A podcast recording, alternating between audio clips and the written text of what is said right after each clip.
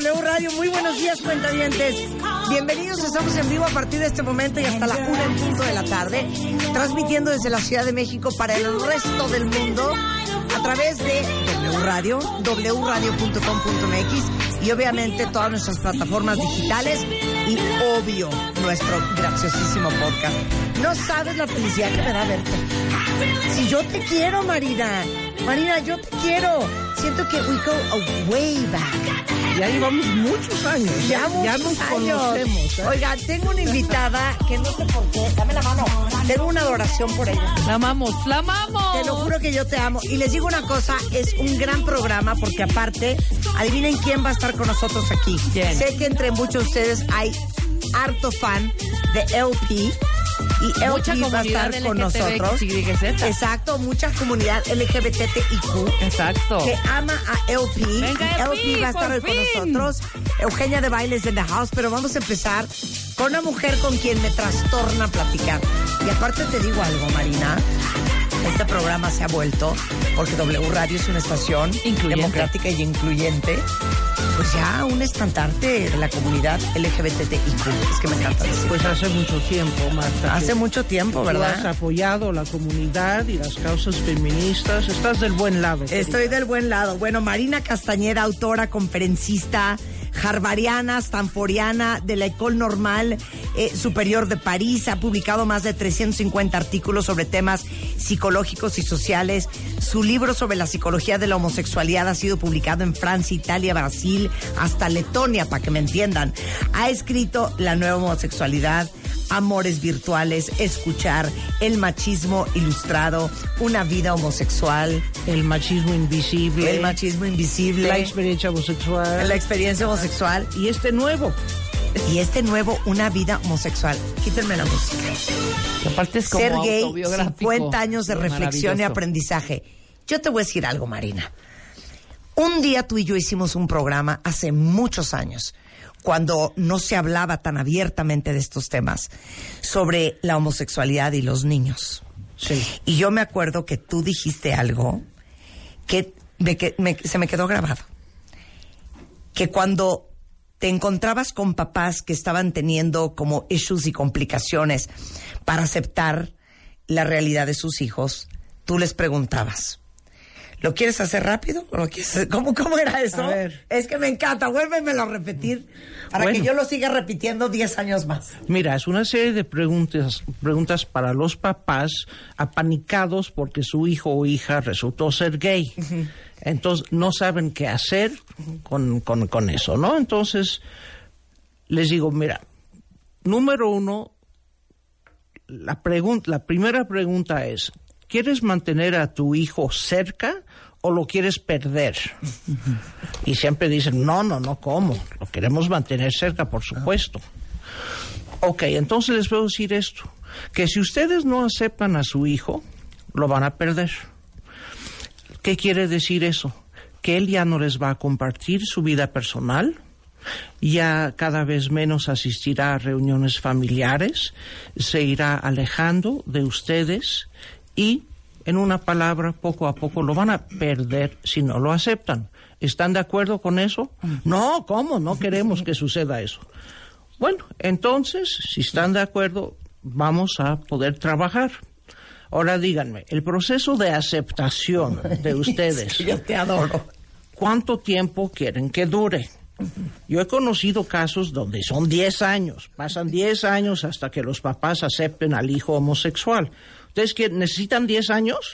No, ¿cómo 10 años? Es muy largo, ¿cómo? No, claro que no. Bueno, ¿qué quieren? ¿Cinco años? No, tampoco. ¿Dos años?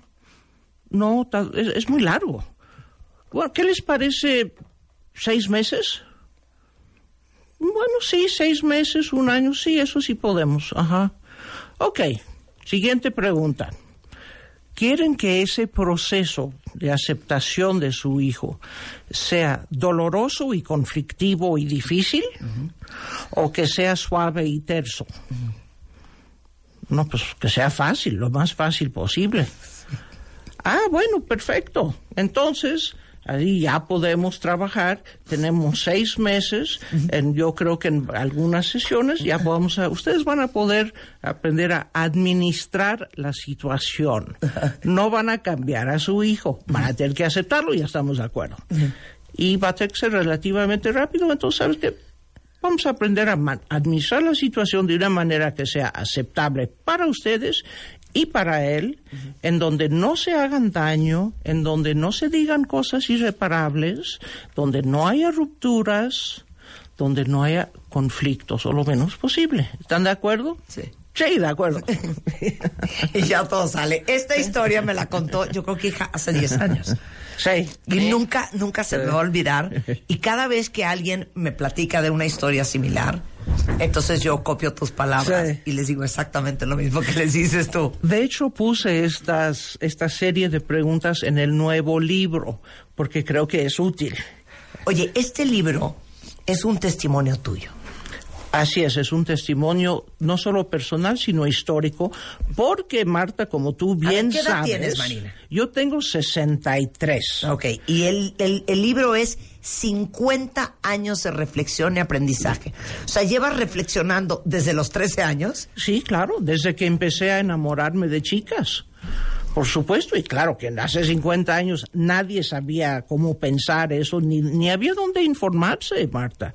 Créeme, yo siempre fui buena alumna y cuando yo ya empecé a, a preguntarme si era homosexual ya para los 15, 16 años y quise leer, investigar, no había nada escrito. Esto es que los 60 Esto, te estoy hablando de alrededor de 1970. Sí. Había muy poca cosa. Lo que se sabía, entre comillas, de la homosexualidad era la, la- la teoría de Freud al respecto.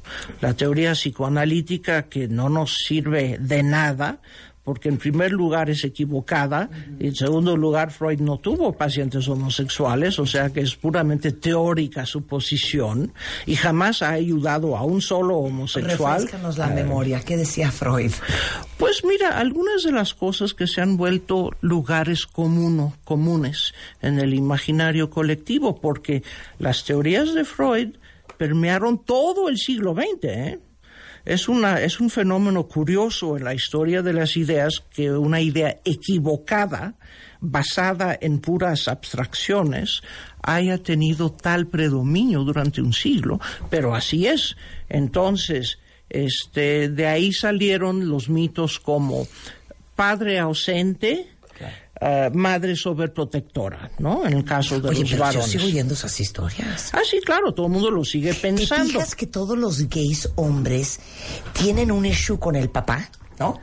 ¿O te fijas Eh. que todos los gays hombres eh, son muy pegados a su mamá? ¿O Eh. tienen mamás súper castrantes? ¿Te has fijado, querida Marta, que todos los hombres heterosexuales tienen issues con su papá? Sí, claro, ¿Te claro. has fijado que todos los hombres sí, sí. heterosexuales en México son sobreprotegidos por su mamacita? Que 100%. Eh. Pero esos argumentos los siguen usando hasta el día de hoy. Sí, claro, claro. Es absurdo. Mira, o, o de- lo del abuso sexual infantil. Mira, si todas las mujeres que fueron abusadas o molestadas sexualmente en su infancia o adolescencia se volvieran lesbianas, el 30-40% de la población femenina sería lesbiana. No es el caso. Si todos los niños sexualmente abusados se volvieran homosexuales, ¿qué proporción te gusta? ¿El ¿20%? ¿Algo así? Se serían homosexuales. No es el caso. Sabemos perfectamente que la población homosexual no rebasa el 4 o 5% en ningún lugar. Claro. Regresemos a tu a tu recuento de la evolución de la homosexualidad en el mundo, porque esto es 1970. Sí. No había nada. cuando yo tenía 14 años. Ahora fíjate, hay- aquí hay un año clave, Marta, que es 1969, que es este cuando empieza, no solo empieza mi vida eh, amorosa, etcétera, sentimental, sino que empieza el movimiento de liberación gay. que inició exactamente el 28 de junio de 1969 con una redada policíaca a un bar gay en Nueva York. Entonces, lo importante del hecho es que lejos de correr a esconderse y huir, los gays clientes del bar enfrentan a la policía y se les unen cientos de vecinos, artistas, intelectuales, gente progresista y se arma una batalla campal que dura cuatro días. Y los gays reclamando la despenalización de la homosexualidad, sus derechos, igualdad de derechos, etcétera. Y entonces ese hecho dio lugar al movimiento de liberación gay tal y como lo Esa es, conocemos bueno, esa es la marcha gay que se celebra todos los años. cada junio nace. Exacto. para conmemorar ese hecho precisamente. Entonces, el Movimiento de Liberación Gay cumple 50 años y en mi vida yo cumplo 50 años de estar este, enamorándome de chicas. Oye, no sé si la palabra es fácil, pero usémosla para este propósito práctico. Es más fácil ser gay hoy que ayer. Ciertamente, por supuesto que sí, en casi todo el mundo occidental, diríamos. Mira, porque entre tanto ha cambiado tanto la, percepción social de la homosexualidad por muchas razones, pero solo voy a nombrar una que me, me parece crucial.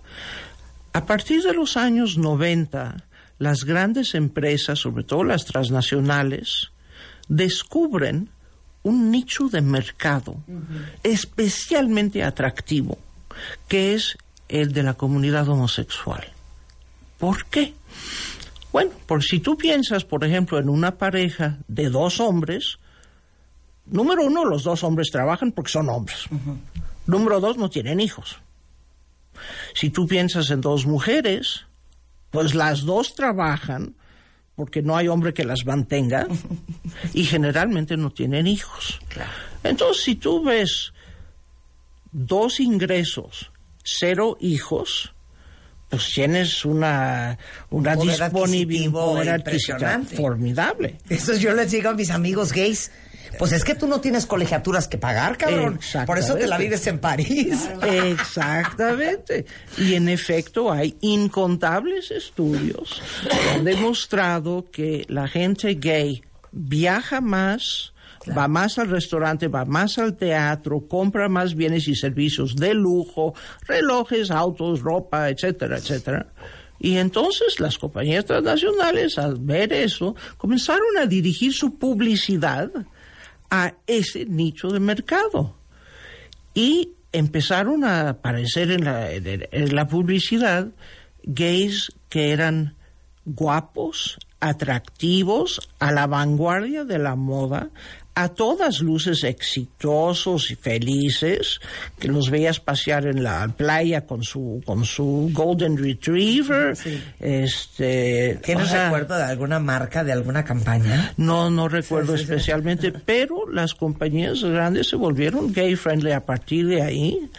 Y esto fue crucial para cambiar la imagen que se tenía del homosexual, a quien antes se imaginaba como un ser desdichado, Claro. Eh, abandon fracasado, miserable, débil, y ya no. Todo Oigan, pues gracias a, a esa mercadotecnia de cuentavientes.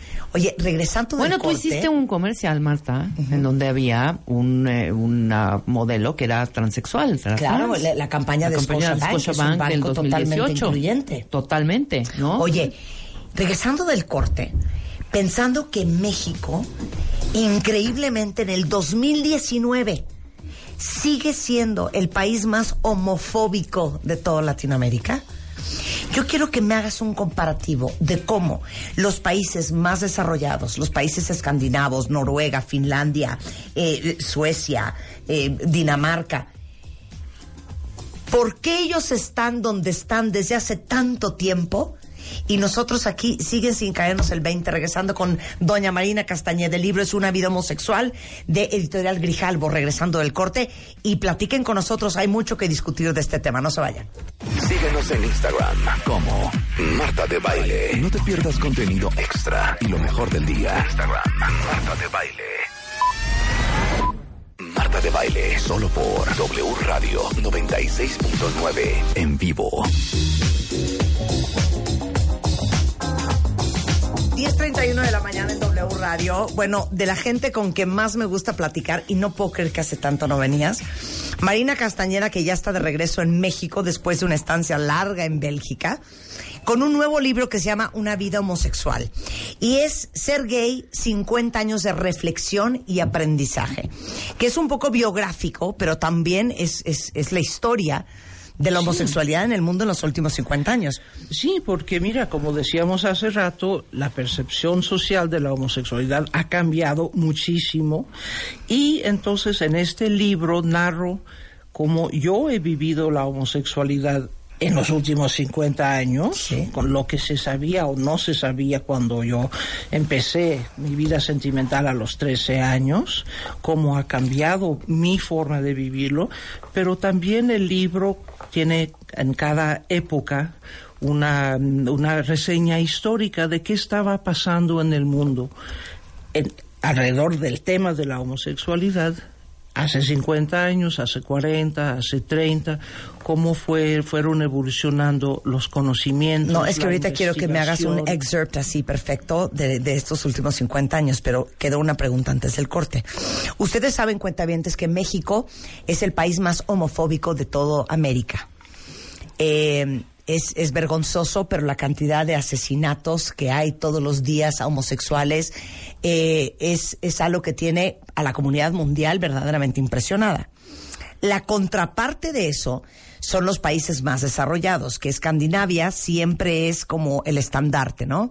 Del desarrollo y de la felicidad y de y del bienestar y del bien vivir.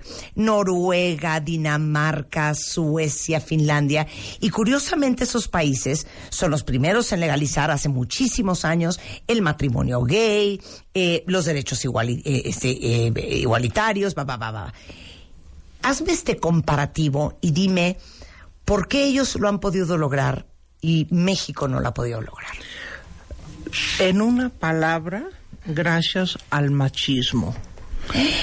O sea, mientras perdure en México y en otros países el machismo, seguirá perdurando la homofobia, porque las dos cosas, machismo y homofobia, siempre van de la mano y se refuerzan mutuamente. ¿Cómo funciona eso? Bueno, pues uno de los pilares del machismo, como bien sabes, es la división del mundo y de la vida entre lo femenino y lo masculino. Cómo deben ser las mujeres, cómo deben ser los verdaderos hombres, y hay reglas muy rígidas al respecto. Por ejemplo, que a los hombres que son, que son machos, que son verdaderos hombres, no les puede gustar la ópera, no les puede gustar el ballet, no pueden dedicarse a ciertas profesiones porque podrían dar la impresión de ser gays. Porque son de... Para no decir otra palabra. Sí, sí, sí, ¿no? De igual manera, las mujeres tienen que ser diestras en todas las cosas de mujeres y ocuparse de cosas de mujeres y nada más. Nada quiere de querer este, dar órdenes a hombres, ni de saber de mecánica. No, no, no. No, y vete Cada más quien, atrás, nada de subir bardas ni trepar árboles. Claro. Hombre. Los hombres y mujeres tienen los roles muy definidos porque eso es una de las bases del machismo, o del machismo invisible, como lo llamé en mi libro de ese título. El problema es que los homosexuales transgreden esas reglas. Te voy a dar un ejemplo.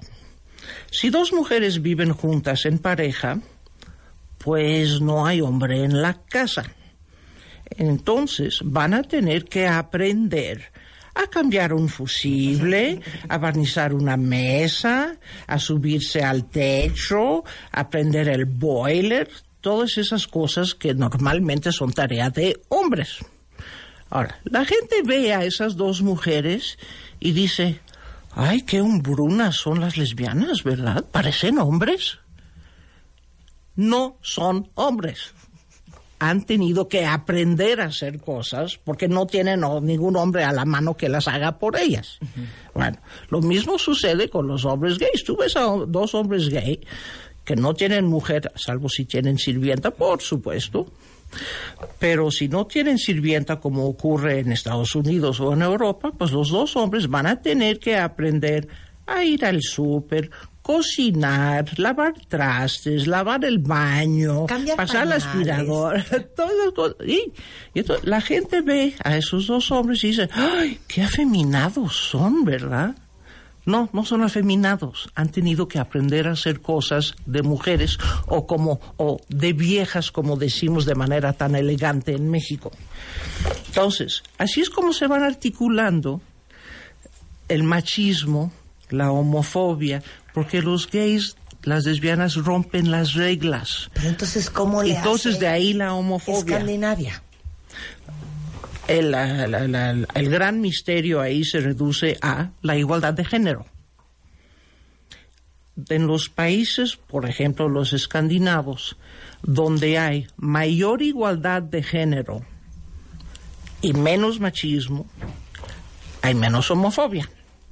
En cambio, tú ves los países árabes, por ejemplo, que son 100% machistas y son 100% homofóbicos, ¿eh? Sí, la homofobia es un crimen capital. Sí, en muchos países árabes.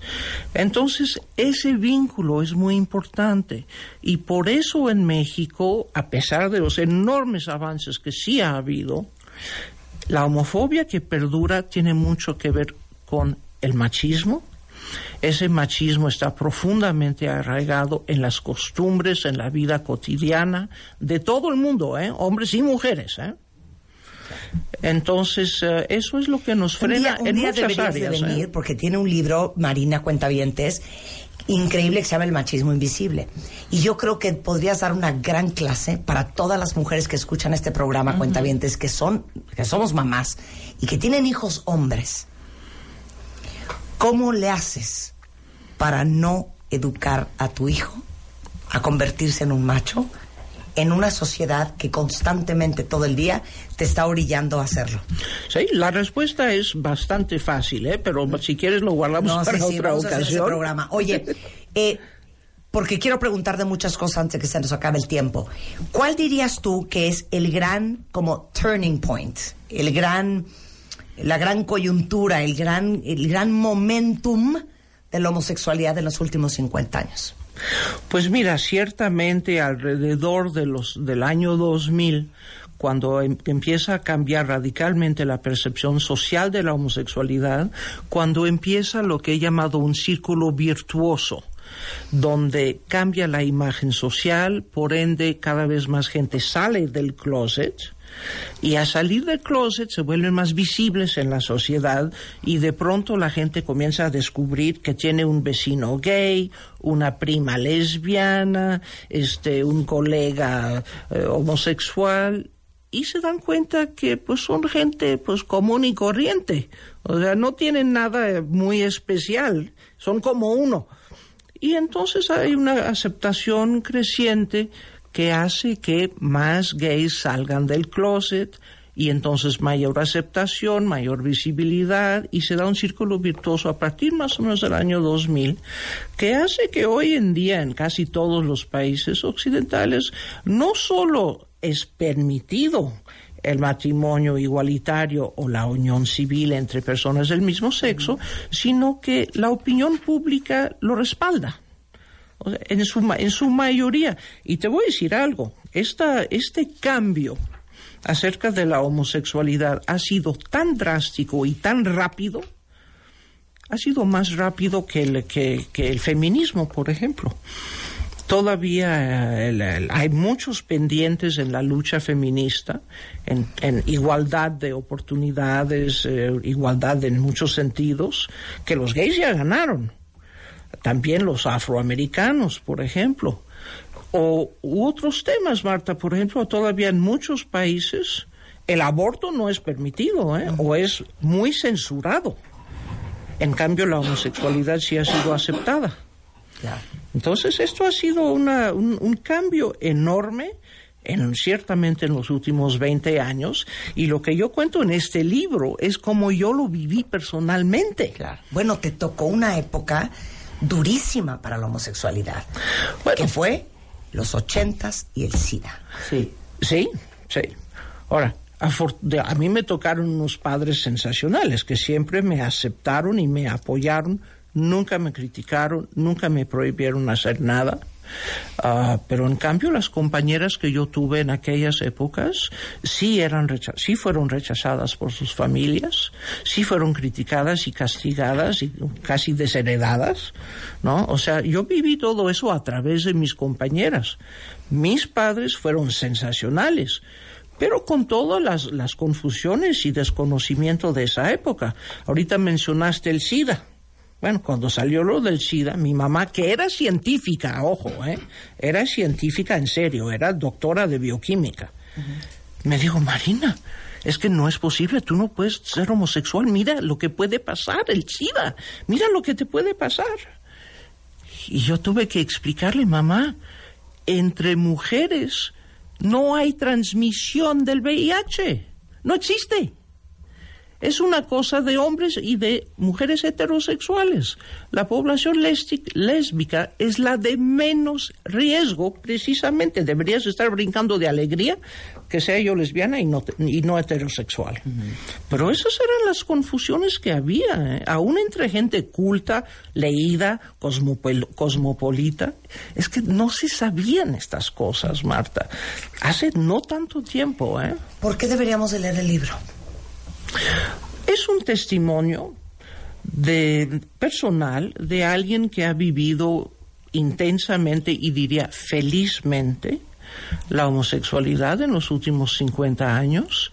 Ah, es bastante franco, cuento historias de familiares, hablo de cómo, cómo fue mi vida eh, de pareja, familiar, con mi familia, profesional.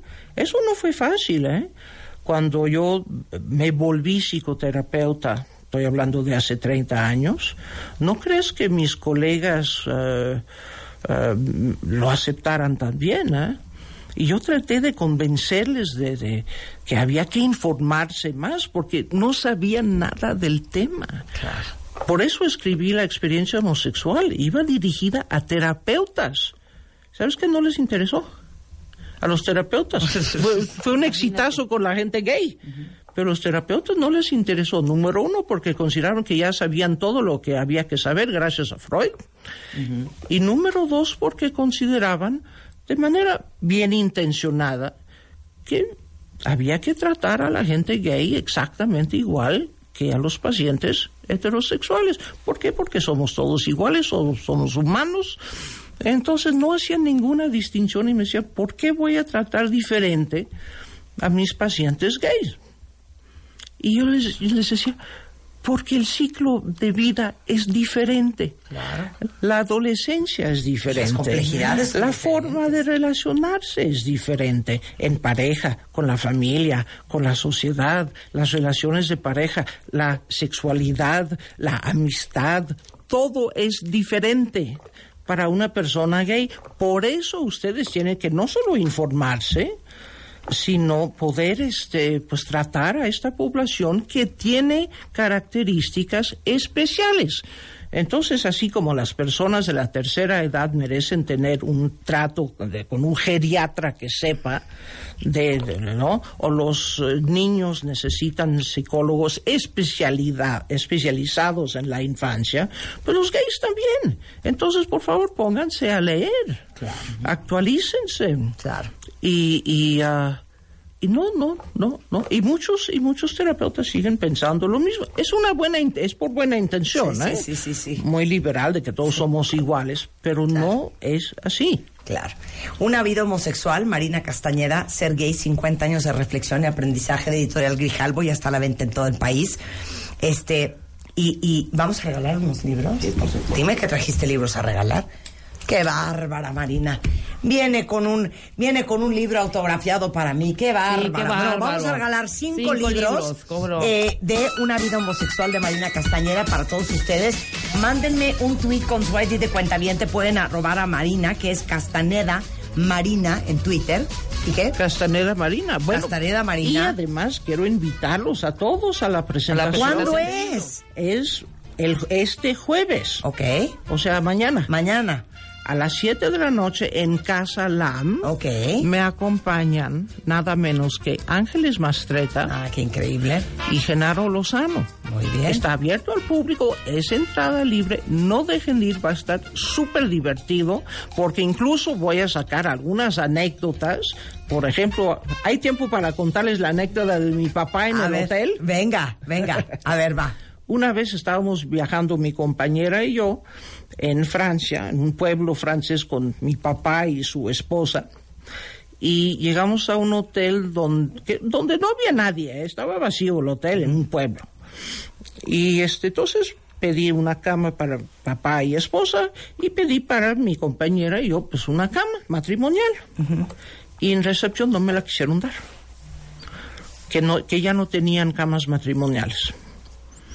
Entonces fui con mi papá, que estaba sentado ahí en el lobby ya tranquilamente tomando la copa, y le dije, papá, fíjate que aquí no nos quieren dar una, una cama matrimonial, entonces vamos a ir al hotel de enfrente. Y se levantó y dijo, ¿cómo? ¿Qué qué? Fue a la recepción, pegó en el mostrador con la mano y dijo, si ustedes no le dan, no les dan una cama matrimonial a estas dos chicas, nos vamos todos. Ay, qué adorado. Muy bien, tu padre. ¿Eh? Y nos dieron la cama matrimonial que queríamos. Ay. ¿Y, Y- qué querían y que- hacer en y- esa cama matrimonial, María? Cosas inconfesables en público. Qué padre, tu padre. Pero qué increíble haber crecido con un papá de así. hace, Te estoy hablando de hace casi 30 años. Qué ¿eh? increíble, qué increíble. Y bueno, les añado que la compañera de entonces sigue siendo la misma. Sí, ya llevan que llevamos 30 y 33 años. 33 años juntas. Sí. Bueno, el Haciendo libro se presenta mañana a las 7 de la noche en Casa Lam, entrada libre, invitados todos, una vida homosexual, Marina Castañera, ser gay, 50 años de reflexión y aprendizaje.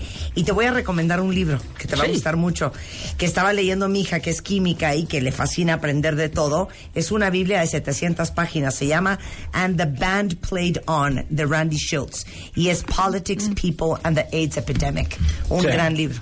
Sí, que se volvió película. Que se volvió película. de teatro. Exacto. Sí, sí, Increíble. sí. cómo- Bien, no. muchas gracias Marina. A ver, cuentavientes, esta, eh, esta estadística me trauma y me trauma más ahora que justamente viene el buen fin porque es impresionante la cantidad de dinero que se va a desplazar en México este fin de semana. ¿Qué tal? Y también es impresionante la cantidad de empresas que van a perder dinerales porque, por ejemplo, no aceptan tarjetas de crédito. Ajá. Yo no sé si ustedes saben, pero las empresas nuevas tienen un periodo de cinco años para colocarse en el mercado de manera sólida. O sea, si en estos cinco años no la arman, adiós. Sí, claro. Y la mayoría de las pequeñas y medianas empresas truenan en el segundo año. Y, como lo hemos dicho siempre, aceptar tarjeta dentro de tu negocio es una gran forma de mejorar la experiencia de tus compradores y aumentar tus ventas hasta en un 30%. Hemos dicho 20 veces que no hay cosa más desesperante. Nos ha pasado que nos hemos levantado hasta de taquerías. Nos hemos salido de tiendas dejando la mercancía en, en la mesa porque no aceptaban tarjeta. Exacto. Y porque hoy en día muy poca gente anda con cash.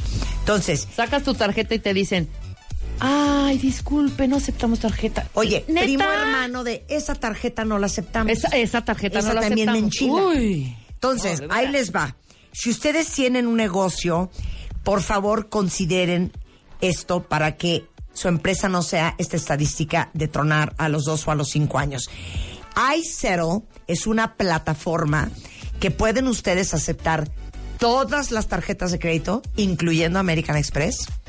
Registra pagos en efectivo, les ayuda a llevar todos sus inventarios, a crear un catálogo de productos y por el flujo de efectivo ni se preocupen porque pueden contar con el dinero de sus ventas al siguiente día hábil. O sea, si hoy, que es miércoles, yo en la tarde vendo cinco mil pesos en mi negocio, mañana ese dinero está po- depositado en mi cuenta. Totalmente, nada ¿no? de Entonces, toda la mes. información en isettle.com, diagonal negocio. isettle es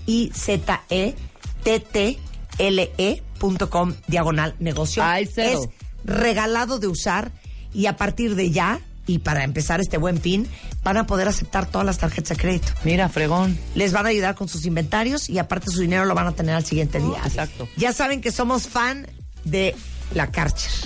¿Qué ¿Hay tal? algo más bonito que la Karcher? La amo. Hay algo más bonito que carcherear, que ya debería estar en el diccionario.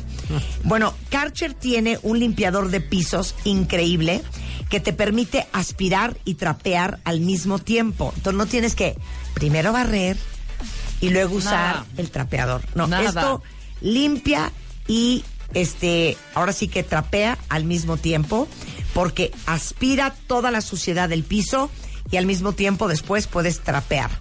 Y en la misma pasada del limpiador hace dos acciones que tiene un diseño que es alemán, obviamente Karcher, increíble. Además, es una forma súper higiénica de asear la casa porque como todo se aspira, o se queden los rodillos y ustedes nunca tienen que estar en contacto con todo ese polvo y esa asquerosidad. Entonces, los invito a checar este nuevo producto de limpieza de Karcher. Este, ahora sí que debemos de probarlo. Carchereame. Lo quiero probar. Tú carchereas, Y Se van a ahorrar muchos minutos de su día al momento de empezar a limpiar los pisos. Es el nuevo limpiador de pisos Karcher. Qué bonito. Este, ¿qué más les tenía que decir? Ay, ya, esto me da tristeza, necesito música de amor. ¿Qué? Miren, el poder de la ternura.